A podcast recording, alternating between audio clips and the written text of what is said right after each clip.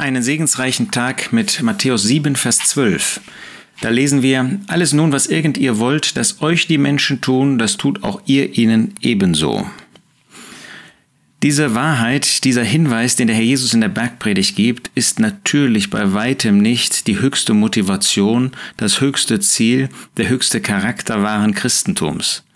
Wir tun doch nicht das, was wir wollen, dass die Menschen uns tun, sondern wir wollen Christus offenbaren. Unser Ziel ist doch, dass wir etwas von dem sichtbar machen, was den Herrn Jesus angetrieben hat.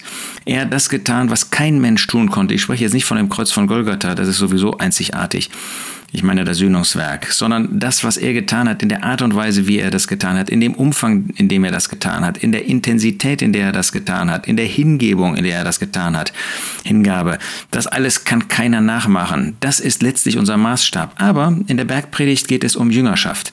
Da geht es nicht um christliche Standards. Wir müssen bedenken, dass die Bergpredigt sich nicht nur an uns wendet, sondern in erster Linie an die Jünger damals und dann an Jünger, die in der Drangsalzzeit auch mit dem verworfenen Christus zu tun haben. Und da der Herr Jesus ihnen deutlich macht, was irgend ihr wollt, dass euch die Menschen tun, das tut auch ihr ihnen ebenso. Und müssen wir nicht zugeben, dass wir weit, weit, weit entfernt sind von einem christlichen Charakter in unserem Leben oft?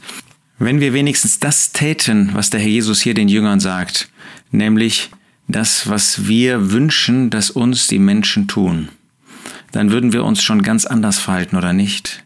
Du wünschst doch nicht, dass du angegriffen wirst. Du wünschst doch nicht, dass du ständig kritisiert wirst. Du wünschst doch nicht, dass du angegangen wirst irgendwie bei Dingen, die du vielleicht aus gutem Gewissen, mit gutem Gewissen, mit einer guten Motivation getan hast, aber nicht vollkommen.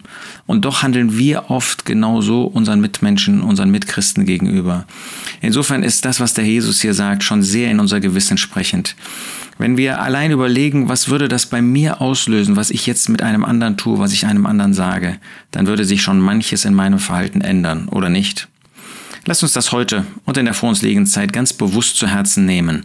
Alles nun, was irgend ihr wollt, dass euch die Menschen tun, das tut auch ihr ihnen ebenso.